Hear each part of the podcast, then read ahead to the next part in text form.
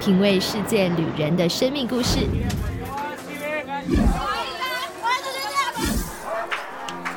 找回记忆中的幸福滋味。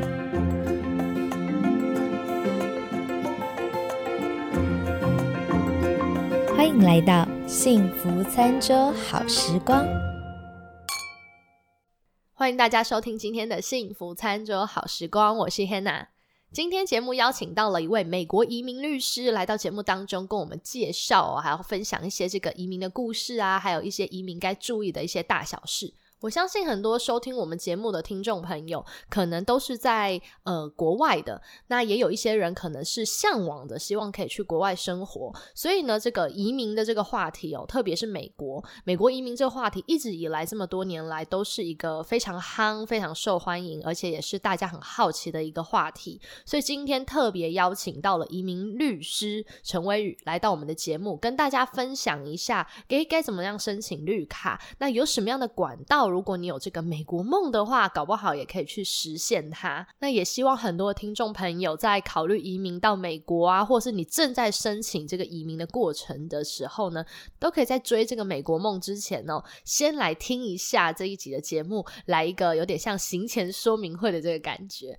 那我们话不多说，赶紧请我们的陈威宇陈律师来节目跟我们打声招呼。嗨，黑娜你好，大家好，我是陈威宇律师，大家可以叫我 Eugene。啊，我现在是在德州达拉斯呃当移民律师，基本上我就是 focus 在移民。那么做移民的部分呢，我们包含了职业移民、亲属移民。还有啊，包含说，比如说公民啊，或是乐透绿卡这些，只要跟移民相关的业务，我们都可以呃处理。其实我跟陈威宇这个陈律师，我们两个就是认识非常 非常久了，就好像是我高中的时候啊，以前在台湾的时候就认识。那没有想到这个世界很大又很小，好像兜了一圈，结果哎，我也搬来了达拉斯。然后刚好呢，就是最近呢，跟呃这个陈律师聊天以后，就发现哎，他自己也很多的故事，所以想要请。请他来跟我们大家就是分享一下下啦。嗯，对。那当时我们是透过姑姑呃，就是亲亲属移民的方式，然后来移民到美国。不过呢，这个呃，其实也蛮有趣，是因为我们在很小的时候就姑姑就已经帮我们办移民了，但是当时我们不知，就是也没有把它当做一回事，因为就觉得说反正这个等排期要等很久。好，那一直到我大二的时候，我们才突然发现，哎，听到消息说我们的移民已经过了，就排期已经到了，可以准备进行到下一步。所以这时候我们才才开始意识到，哦，这时候有可能我的未来会是在美国这边度过。哦，但是在在大二之前呢，其实我们当时还是我我当时像我进大学大一的时候，我当时的目标就是只是说继续留在，就是跟一般法律人一样啊，念完台湾的法律系以后就继续去考律师、考国考或者考公职。哦，那。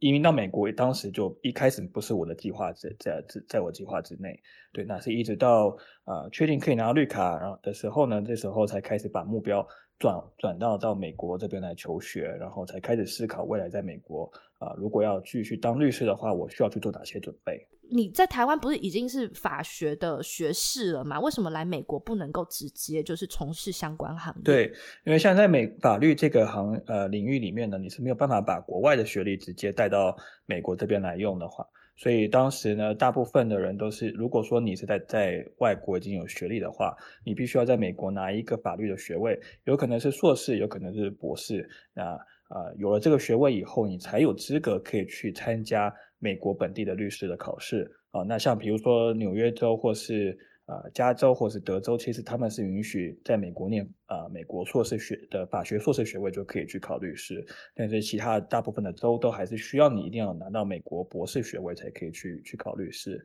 啊。像我当时来美国以后呢，啊，我是先拿了一个美国的法学硕士学位，然后接着再继续念呃博士学位啊，然后最后呢我就。就很顺利的拿到我的律师执照。如果你是在美国本地念完大学，然后想要来当律师的话，你会你需要去考一个美国入学考试测试。那考试考考试测测这个测验过了以后呢，就可以去申请美就去直接去念美国的法律博士学位，叫 Juris Doctor。那这个学位呢，它其实相当于跟呃，我们可以把它看作是跟呃相呃就是如果可以相匹配的话，就是像 MD，就是呃。呃，医学医学博士学位，就是当当医生的话，它其实不是一种真正的这种学术上的博士学位，呃，相反，它是一种专业性的一种博士学位，相当于你是在这个领域你是个 master 啊，就好像你在在医学领域是个 master 一样。一般在美国，这个 JD 的 degree 是三年啊，在在第一年的时候，你是去学一般就是一呃所有最基础的科目。啊，比如说刑法、民法，然后诉讼法之类、宪法这些最基础，每一个学校的第一年都是学一样的课。那到呃第二年最低第二年跟第三年的时候，这时候你再去开始学你喜欢的科目。啊，所以像我当时是在美国这边的的 JD 的第二年的时候，我就开始去学法，呃，学移民相移民相关的这个科目。然后当然我也学了一些啊跟。商业法相关的，因为我我其实我现像我现在做移民，其实我不单，呃是做帮人家把啊去去申请工作签证啊，在在有一部分我要做的业务，其实也包含协助外国人在美国开商业，然后开开一个 business 开公司，然后呃进有关于这种商业方面的的知识，当时呃就也也需要去学习。可是你为什么会想要呃选择移民呢？是因为你自己曾经也是移民这样子的身份吗？对。的一部分就是因为我是移民身份，然后我我在德州这边，他其实移民律师不像其他地方的这么有这么多的呃可以可以提供移民律师的服务，所以当时这也是为什么我我当时一开始想说要来做移民。可是我有一个小小问题，是因为你刚刚特别讲到说你是在德州考取德州这边的这个注册的律师嘛？那美国的之间，比如说假设我今天不在美国或呃，应该这样讲，就假设我今天要申请移民好了，我一定要找我本州的律师吗？或者是我根本人就还没来美国，那我要找纽约的移民律师，还是加州的，还是德州，还是看我要去哪里？对这个问题蛮好，因为我们蛮多客户会问我们这个问题。呃，基本上移民法是属于联邦法，所以。只要是任何一州的律师都可以去做移民的业务哦，当然这前提是他们必须要对移移民法是有熟悉的一定的程呃熟悉了解了解的程度。对，那像我们的话呢，我们的客户群不包呃就除了德州本地以外，还包含了各个美国的其他五十呃其他四十九个州。然后像台湾的客户，如果想要为了想移民到美国的话，也是可以找我们帮忙的。那像你每天啊接触这么多的移民啦，和很多人去咨询啊，跟你问啊，说要想要移民，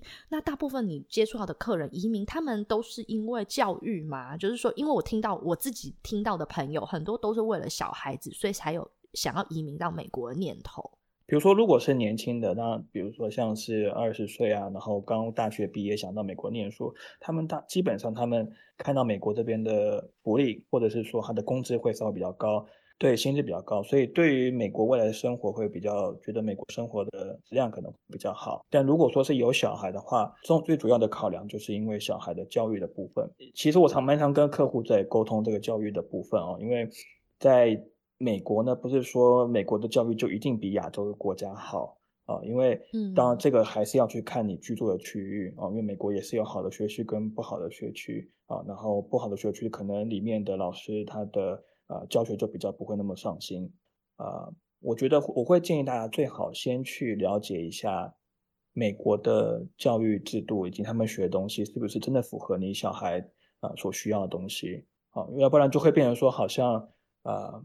小孩在学校学完以后回来，然后家长还要再额外去给他们补课，因为你会担心他跟亚洲学生的差距会越来越大。应该这样讲啦，应该给一些想要如果真的想要考虑移民美国的人，因为美国这边的种族文化很多元，那你会接触到各式各样不同种族的人，所以应该说你要看你的个性是不是一个很愿意 open mind 的人吧，就是你愿不愿意去。呃，改变自己，或者是愿意去融入周遭的环境。如果你一直是一个，像我有听过有人就说，我就是亚洲味，我就台湾味，我如果吃不到台湾食物，我就活不下去。那如果 真的是这样子的话，可能你真的要慎重考虑哦。虽然只是觉得食物有什么了不起的，可是如果你一天不能吃，一个礼拜不能吃，一个月不能吃，你可能好几年，甚至十几二十几年，你都吃不到你真正。Comfort food 的话，你能不能活下去？确实是这样。就是我我觉得，对啊，可能很多移民的人要问 问自己，就说听起来像是一个小小的点，可能只是睡午觉，然后可能只是一个食物，但是问题是这个东西如果变成是一辈子的时候，你有没有办法适应？嗯嗯，对，因为像呃，我我另外还有的就是说，我觉得语言的差异上面这部分也是大家需要去克服的。如果说英文不是他们曾经的惯用的语言的话，到美国这边确实需要花一段时间去适应在这边的生活。那甚至是比如说有些客户他们已经拿到绿卡，然后现在想要去考公民，那他们都会担心说公民考试如果呃公民考试里面的这语言测验能不过的话会怎么办？啊，所以这个部分也是大家就就是要去思考说，那如果如果我因为毕竟来到美国这边，你啊不太可能就是总是跟讲中文的呃同乡的人在一起生活，有时候你还是会需要去跟其他啊其他美国本地的人去做接触。哦，如果这时候你不能去克服语言语言这部分的障碍的话，对于移民美国可能就会比较辛苦一点。对，这点倒我倒是真的有一个呃亲身的朋友的故事啊，就是呢，呃，因为我以前住在洛杉矶的时候，说真的，真的是可以二十年都活在华人的圈子里不出去是有可能的，因为华人的呃那个人口太多了，多到食衣住行各行各业都有华人为你服务，所以可以真的完全不用讲英文。但是呢，我真的有朋友就是要去考公民的时候，然后因为英文不好。然后当场没有考过，移民官的理由就会觉得说，你既然都要成为我美国人了，你为什么不把英文好好学好？所以我真的有遇到有朋友去考，然后还去补考哦。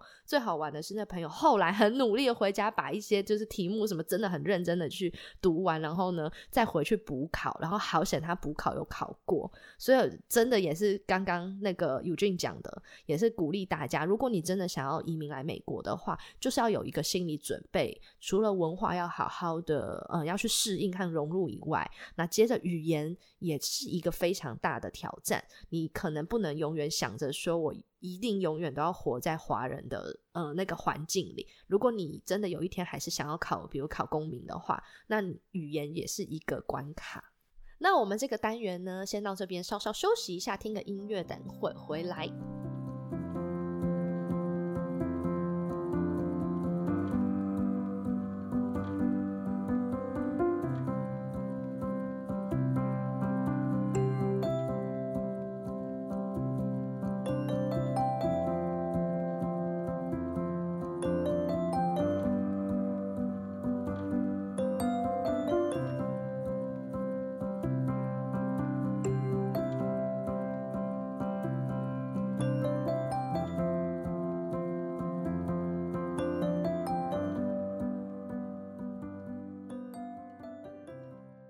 欢迎大家回到第二个单元。那刚刚的单元呢，就是陈律师只是跟我们分享一下他自己的一些就是经验啊，移民的经验，然后也呼吁大家，就是说在移民前呢，需要有些停看听啦，就是你要先想清楚你为什么要来，那来了以后你能不能够就是真正的融入美国的这社会。那接着呢，我们就要来聊到说，如果你都考虑清楚了，你还是对移民美国很有兴趣，那我们先来听一听陈律师跟我们讲一下，就说。移民美国有哪些项目是可以申请的，或一般人比较会去申请的管道？嗯，好，那移民美国呢，一般是透过职业的方式，或者是说亲属的这两呃方式移民到美国。呃，另外还有一种比较大家比较少见的，就是说透过乐透绿卡的方式抽签，然后来移民到美国。那我们先来一个一个逐一的慢慢来聊好了。最简单的呢，也是最多人可能会问的，就是结婚。因为呢，美国的话就是结婚了以后呢，就是应该算是最快拿到绿卡的方式嘛，对不对？对，结婚是比较呃，我我觉得是比比较容易去认定然后成功的一种方式。因为最主要在申请结婚绿卡的时候，你要去证明这个，最最主要是要去证明说这个这个结婚是真实有效的。那如果说是这个这个条件满足的话，基本上结婚绿卡通过的几率都是蛮高的，非常高。那因为像我自己，我也是因为结婚，所以才移民来美国。那有一个蛮。Tricky 的点啦，就是说有一些我看到蛮多网友都在问说，诶，我是如果我们两个已经情投意合啦，然后比如说我先生或我太太他是美国的公民，那我要跟他结婚呢，我要直接就是啊拿着像台湾是免签嘛，我就拿着观光签飞来美国我就来结婚了，还是说呢有要有听过有个叫做什么遗呃未婚妻未婚夫的这种的签证？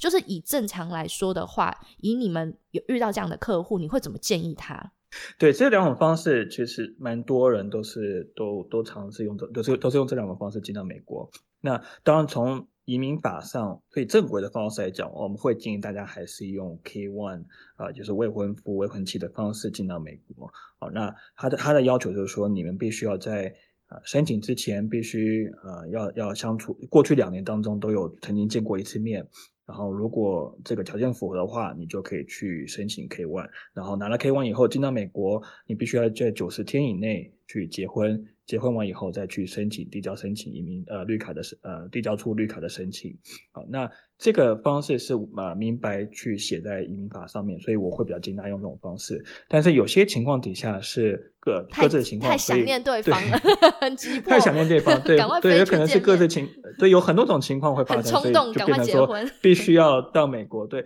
那在这种情况底下，我。呃，比较常见就是说，大家可能先到美国来，然后跟男朋友、女朋友见个面，然后大家入境以后呢，就见面以后，请觉得说，哦，时间到了，我也可以去结婚了。那这时候在美国本地结婚，然后结婚完以后再去申请绿卡，这种情况。也是可以的，但是当然前提是你你入境的时候是不能有任何的移民倾向啊，你是可能是进到美国以后跟男朋友呃女朋友讨论决定说未来就是在美国生活，然后你们才改变你入境的这个意图。可是什么样叫做有移民倾向啊？就是海关不会读心术，他怎么知道说你今天比如说我本来是来看我男朋友，然后临时起意我们要结婚，可是要怎么判定你没有所谓的有企图的要要结婚而来？例如说，你当你入境的时候，你你的行李大包小包，你可能带了三四个箱子过来到美国来，或者说你你的行李里面就有很多。呃，包含申请绿卡的时候的一些这这文件之类的，这种情况底下就很容易就有 trigger 的 red flag，就是让让海关觉得说，哦，你是不是想要办移民？哦，或者说，呃，你在跟海关面谈呃对谈的时候，你就直接跟海关说，对我就是来办移民，我就是要在美国申请绿卡。哦，这种情况当然就就一定。会被呃遣返的机会就非常非常高了。因为你刚刚讲到说，结婚这件事情是在拿绿卡过程里面最单纯吧，或是最直接、最快的一种方式，那就衍生出了一个问题。因为美国算是结婚拿到绿卡是一个比较快的速度比较快，所以就衍生出很多人会听到所谓的有人会用绿卡来做假结婚的这种案例。对，那这个部分确实在移民法，尤其是移民移民的执法机关里面来讲，他们非常重视，呃，这个这个诈欺、婚姻诈欺，然后移民这种这这这些案例来讲，他们会认为你。欺骗美国政府，那如果你被发现欺骗的话，以美国公民来讲的话，他们可能会被要求，如果你有你有收取有对价现金的这个我哦，你是说跟了收钱，有跟对方收钱，然后帮他办假结婚？对，这种情况底下，他们就呃，不单你这个钱会被没收，你还要被罚款，然后可能还会被抓进去关。婚姻里面的这些呃外国人的话，他们最终就是会被驱逐出境，然后从此不能再进到美国来。另外的话，就是说，如果是有些人可能要准备申请婚姻绿卡，或者是有有些听众已经在申请的过程当中，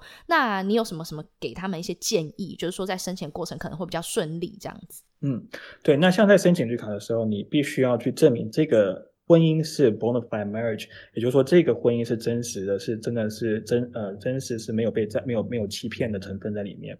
所以你在要怎么证明在他面前接吻给他看吗？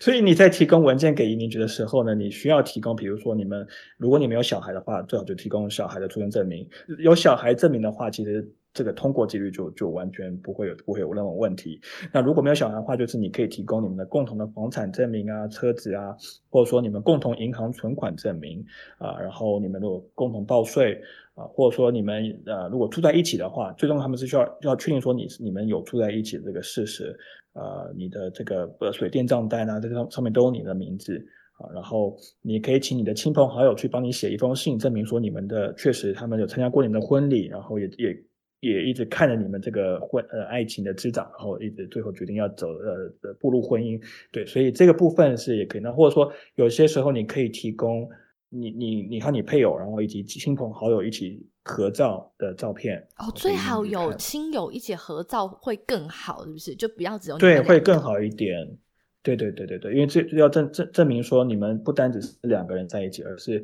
呃，你身边的好友都知道你们这个婚姻的真真实性的存的存在。哦，因为我当时面试的时候有点夸张，我连我们那种爱的小信物，就是什么小小 笔徽章，迪士尼爱爱的小徽章，还有那种说手环什么的，我都带去给面试官，他可能打开有点傻眼，想说 这个有点 too much，是我们爱的小静物。你在面试的时候，这个面试官他会去观察你跟你配偶两边呃两个人在当下的互动的情况。嗯，那如果说你们感觉好像很不很陌生，都呃没有默契的话，当然就很容易会让移民官觉得说这个婚姻可能不是真实的。啊，那但像我的话，我们当然有碰到说。呃，就是比如说双，就是夫妻双方他们的年龄差距非常大啊，一个是可能八十岁呃的一个老先生，然后呃太太是二十岁的话，那这种情况就就非常容易让移民官觉得说你可能有呃诈骗的情况存在。那如果说是移民，如果移民官碰到这种情况的话，他们通常会把两个人都分开来去做面谈，然后会互相询问他们说哦，可能。嗯，测试一下说彼此默契，比如说你你你知不知道你前天啊吃了什么东西啊，或是礼拜六你们上礼拜六你们去了哪里，然后或最近的一次这个婚姻的 anniversary 你们有没有一起去度过啊？然后呃或者你们一起居居住的地方，那甚至更。极端的情况啊，可能在面试完以后，这个面移民局还会派人偷偷到你们家去看、观察你们的生活，然后去访谈你们的邻居，确定说你们真的是有住在一起啊。这种情况底下，他们才会才会同意发绿卡。我那个时候面试比较好玩的是，面试官有一个环节就是都已经问完了，然后我跟我先生还互相很认真的在背对方父母的出生年月日，然后 对方父母的就是地址啊什么，想说哎，这个亲家母的这个。出生年月日不要答错了，然后到了最后一个环节就是要跟他一起看那个照片，然后那个面试官就拿出我们的照片以后啊，刚刚好他就说：“哎，你自己挑几张给我，我要留档。”我就挑了，我也有点疯狂，我印了七十几张带去，就是那个爱的小见证，就一叠然后带去，然后移民官就说：“你从里面挑十张给我就好了。”然后我就挑了其中一张，然后那一张刚好是我们的婚礼上面，然后我跟我爸对看到。的一张侧拍，我就说哦，我跟你说啊，我爸从来没有哭过，他。就是在我婚礼上啊，是我这辈子看过他第一次掉眼泪。然后我就说我爸爸当年就是受重伤的时候，手截肢都没有掉过眼泪。然后呢，他在婚礼把我手交出去的那一天，他掉眼泪，我才知原来一个爸爸把自己孩女儿的手交出去，比把自己的手截肢还要更痛。然后呢，那个移民官竟然就被我打动了，他就哭了。然后我就还从。我的那个口袋里拿出了那个 袖珍卫生纸，说你要不要一张？然后我们两个就一起在那边哭。然后那个移民官就说：“ 他他就说我有一个女儿，我能理解这个感受。”就移民官就哭了。然后很好笑的是，我大概五天后，我就在我信箱中收到绿卡。对，因为其实大部分人他们。呃，就就是在面试之前都会很担心，说那怎么办？我这个碰去面试的时候碰会不会碰会不会被刁难之类的？啊，但是我我通常在呃客户面去面谈之前，我都会跟他们算是行前教育，跟他们讲说，其实你不用担心，因为这个面谈面试官他们其实也是一般的人，他们其实是想要去判断说你们的面你们的婚姻到底是真的还是假的，所以在面试的时候，你们只要呃就。依照你们平常跟对方、跟你的配偶的交往的情况，然后对话的方、谈话的方式去去相处就好了啊，或者说有就是去 share 跟你们的这个面试官去分享你们过去在呃怎么样认识的情经历啊，然后还有一些生活上上的点点滴滴的事情啊，所以他们其实也蛮喜欢我我我认为这种哦，他们发现这些面试官其实他们也蛮。啊，enjoy 在这个听这些案故故事当中，对大家在面试的时候其实也不太需要担心，就就好像你是去跟一个朋友这边聊天聊，就分享你们的过去的经历就可以了。那我们这个单元先到这边也是一样，休息一下，我们等下回来以后再来聊聊关于这个一清还有留学移民的部分。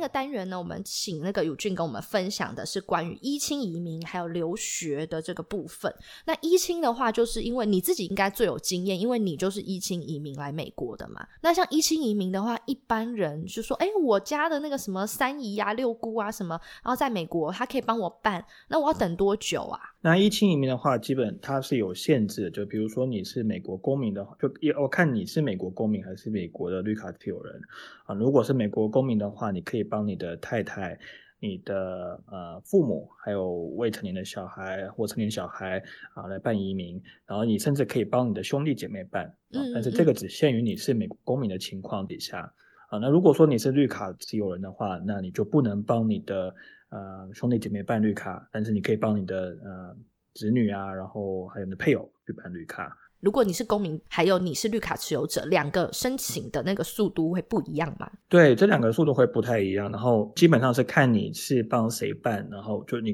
你你帮哪一个哪一个亲戚办的。呃，时间流程也会不一样。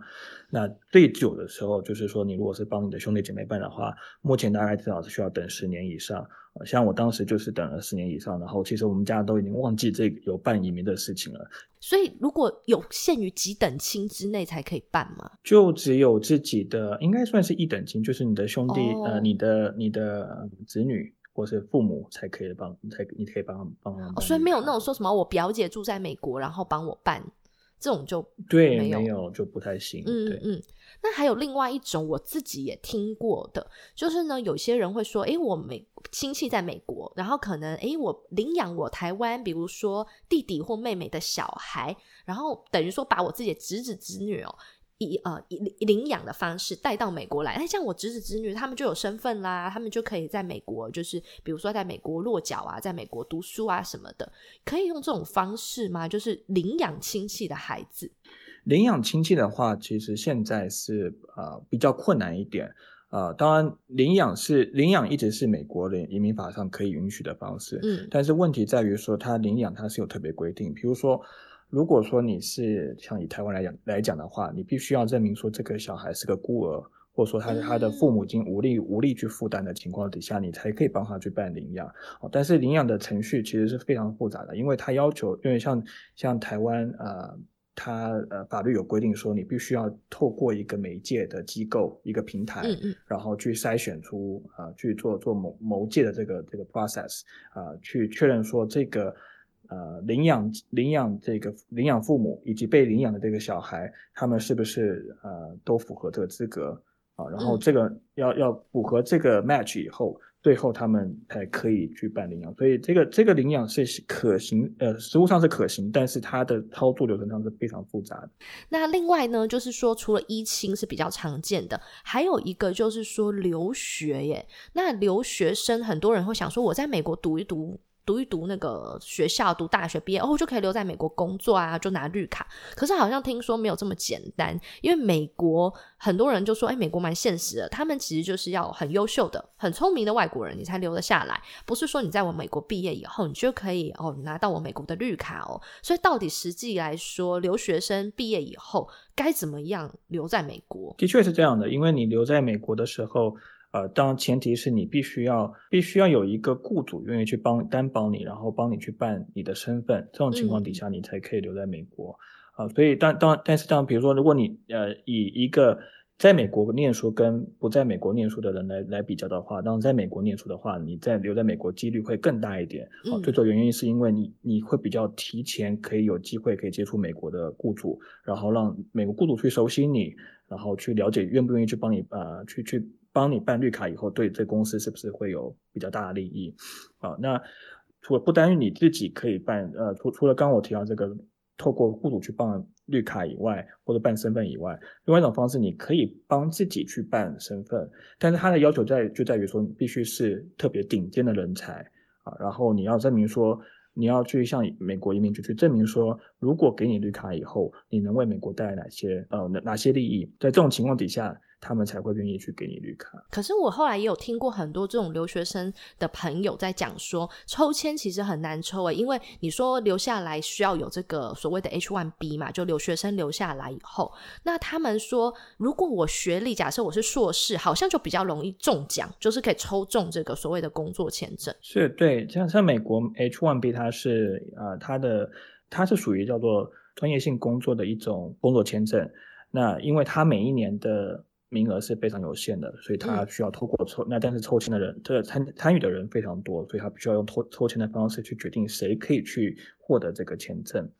抽签的时候，他没有特别保留一部分的名额是给有美国硕士学位以上的的申请人。所以，所以这也是为什么大家常常常说，如果我有美国的硕士以上的学历，包含硕士或者博士以上学历的话，你会比较更容易有机会可以抽中 H1B。嗯。所以 H1B 的条件就是：第一个，老板要愿意担保你；然后你还要中签；然后最好是学历还要高一点，这样子才会比较有机会可以真正说留下来，对不对？对，H1B 它就是它基本上它分两两种方式可以获得 H1B，一种就是你刚刚提到这种透过抽签的方式，然后抽中的，然后雇主去帮你办绿卡；另外一种方式呢，就是说你可以呃，你你是帮这种 non-profit 的呃。Research Institute 就是你呃是研究研发机构去，不管是政府的或是非政府的呃非营利性的研研究机构去做呃做事情的话，那他们是可以不受这个名额的限制，也不需要经过抽签抽签的流程，嗯。啊，或者说，比如你是在大学里面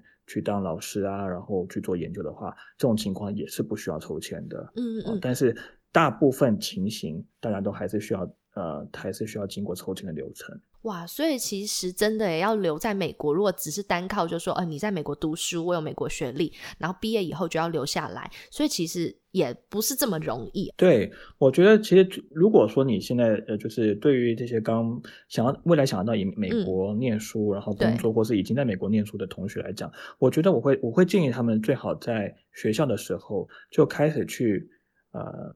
探索不同的，去去搜寻不同的雇主，然后让自己多接触雇主，然后让他们了解到你的优点，然后以及你工作上的能力，这样他们才会愿意给你呃 job offer，然后给你工作的机会，让你可以留在美国。呃，包含说你可以在，就是因为像像我在我们在法学院的时候，其实我们也也有蛮多的呃社团，学校学校的社团，然后这些社团呢会时不时会邀请。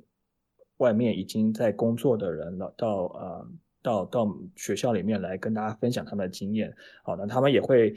就也会办这种 social event。然后我认为在美国这种 social event 其实确就是非常好的，可以让你可以拓展的人际关系。然后嗯啊，因为很多时候当你找工作的时候，不单只是你这样就是丢丢你的简历出去，呃，大部分时候其实是就是你跟就朋友之间啊，或者说是呃。就熟识的人之间互相推荐，用这种方式找到工作的几率还会比较大一点点。对，所以你刚才讲到这个，我也想到说，我是我们之前有一起有访问过那个戏骨阿雅，然后他在找工作的过程里面其实就是很艰辛，可是呢，他就是有讲到说，美国的人其实是很喜欢很积极的人，所以像你刚刚讲，他们可能在学生时代在社团里面就会有一些学长姐啊回来，所以建立人脉啊，呃，就是很重要，就是可能可以去认识一些业界的一些学长姐，然然后就开始哦，很要很积极的去推销自己，然后自己积极的去找工作，积极的去找机会。那其实我觉得，可能这也是美国精神的一环啦，就是美国人很欣赏这种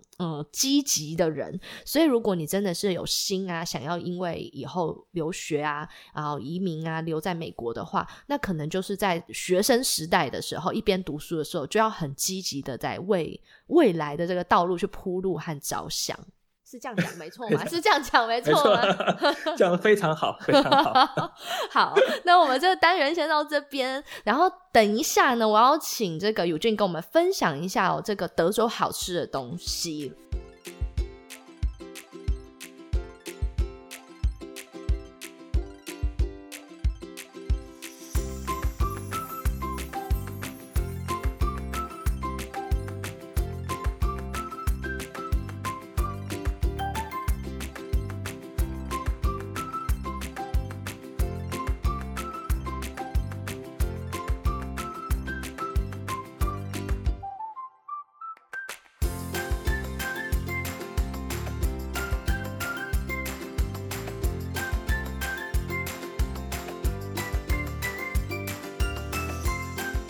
们就回到了最后一个单元，要来分享好车餐厅。那一定很多人会想说，哎，等一下，你们不是才讲了什么一亲留学跟结婚移民啊，怎么就没了？大家不要紧张，因为我发现哦，移民项目有太多了。然后我们把很多的故事呢，就想说留到后面精彩再来跟大家分享。接下来呢，就要身为这个在德州住了已经超过十年的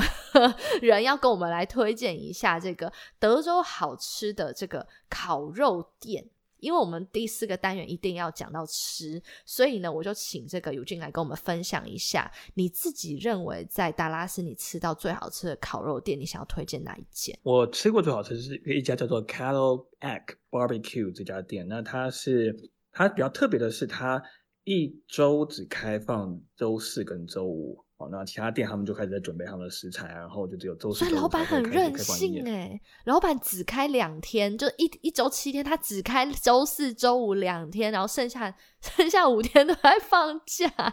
对，剩下五天就是在在准备他们的食物，然后我觉得他们就是通通常这两天他们的食物就会卖光，而且甚甚至是在呃，可能你中午。中午，因为他们大概是早上很呃十点还是十一点就开门了。那但是呢，你如果晚去，如果你十点十点钟十一点去的时候，当你到的时候，其实你要开始要排队了。所以很多人都是大概在九点钟八点钟就开始在那边去去卡位。呃，然后如果你晚到的话，很多好吃的肉就就就就卖光了啊。所以通常我如果大家去吃这家的话，我就跟大家大家讲说，你最好要早一点就出门，然后开始去卡位这样子。哇，那像我最喜欢吃的就是他们的呃 brisket 跟这个呃，他们比较特色的是 baby back ribs。啊，那这个这个 baby back ribs 是呃，通常如果你真的没有早点去的话，一下子一定就抢不到这个这个食物。我我觉得很多听众可能不了解的是，为什么会抢不到？因为德州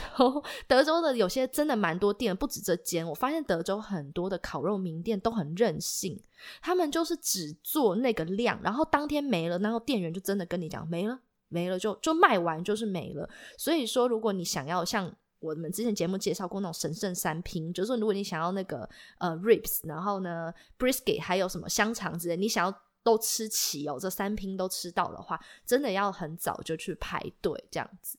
那除了这间店除了卖烤肉以外，它还有什么其他的菜可以点吗？像他们就一般在吃这种烤肉，他们常常见就是他们其他的这种配菜啊，比如说 corn 啊，或是他们的呃像是 green bean 之类这些配菜都都可以，我觉得都蛮适合去搭配在一起吃的啊。然后啊，像德州像这种 barbecue，他们最有特色就是说他们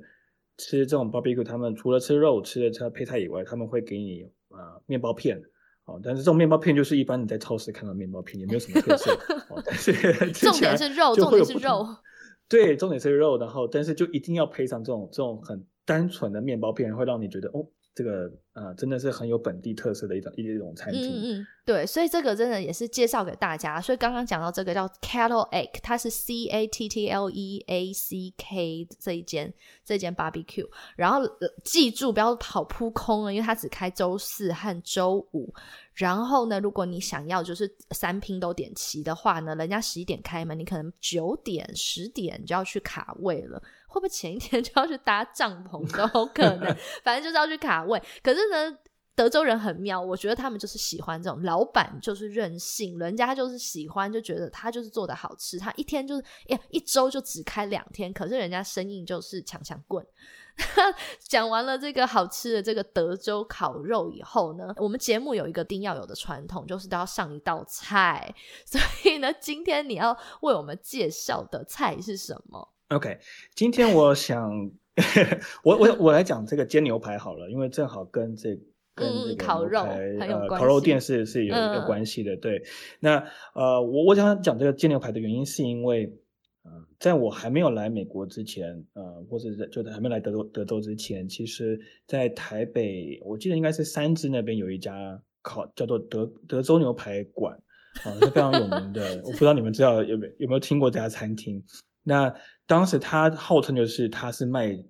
就是因为在在德州什么都是大的，everything is big，所以在那家餐厅就是他卖了很大很大一块牛排，而他们是从美国这边原就直接直接进口到台湾去卖的，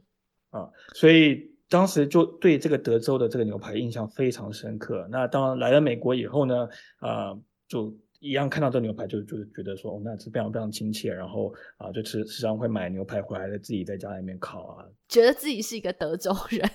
就觉得好像你到德州以后，你就一定要去做牛排，要不然就不在就。不能说自己是德州人，哎，真的哎，因为丁先生就是他，就是来了德州以后啊，他就开始很努力的在钻研烤肉这件事情。然后我们家去年黑五的时候就买了一台烟熏机，然后现在就放在那个后院。他真的就是开始很认真的在研究怎么烟熏各式各样的肉，好像就不知道为什么来到德州以后就觉得。就像刚刚前面讲，你要 认同这里的文化，就觉得说，嗯，你要融入。那德州人就是喜欢烤肉嘛，喜欢吃肉，所以呢，来了德州就要学会怎么做这个好吃的肉的料理。而且我必须要说，德州的肉是真的比较好吃诶。我觉得是这样，因为尤其像呃，如果各位有来德州的话，可以去 Four Worth 那边。啊，Four Worth 那边牛排馆是非常非常有名的，因为他们其实那边就我我记得应该是他们那边就就是本来就是那边就是养呃牛只的呃，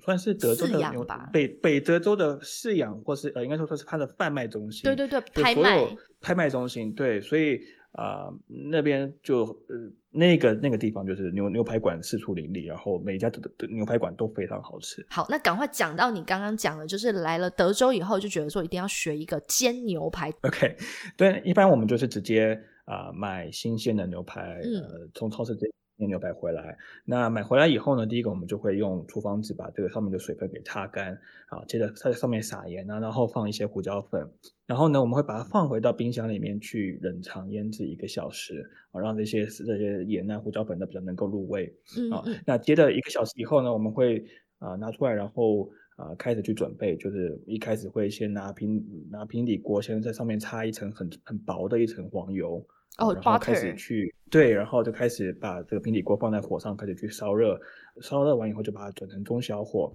然后就开始要去煎牛排。好，那在煎牛排的时候呢，一开始我们会啊先把四周把它煎的呃比较焦黄一点点。好，那在在选牛排的时候呢，我一般会选的是呃像是 rib eye 或者说比较油脂四周就是肉的。四周油脂分布比较多的的的的肉类来牛肉来来来煎啊，这样的话可以比较能锁住这个牛牛肉的肉汁。那四周这个牛的牛牛排是边边都煎黄以后呢，呃，它的一面放到这个平底锅里面，那半分钟以后再去翻另外一面，去去一直一直不断重复这个动作。那呃，大概重复个两次以后，就可以你就会有一个大概五分熟的牛排。啊，如果你说你想要去更熟一点，然后给家里的小小朋友吃的话，你就再继续再煎，各各煎个半分钟以后啊，就就可以了。那最重要是在拿出来之前呢，我会在上面放一小块的黄油。啊，然后让这个黄慢慢的融化掉，啊，让它的这个这个黄油的汁就流流到那牛排的四周这样。哦，你的煎法其实也蛮特别的，因为你是先煎外圈，就是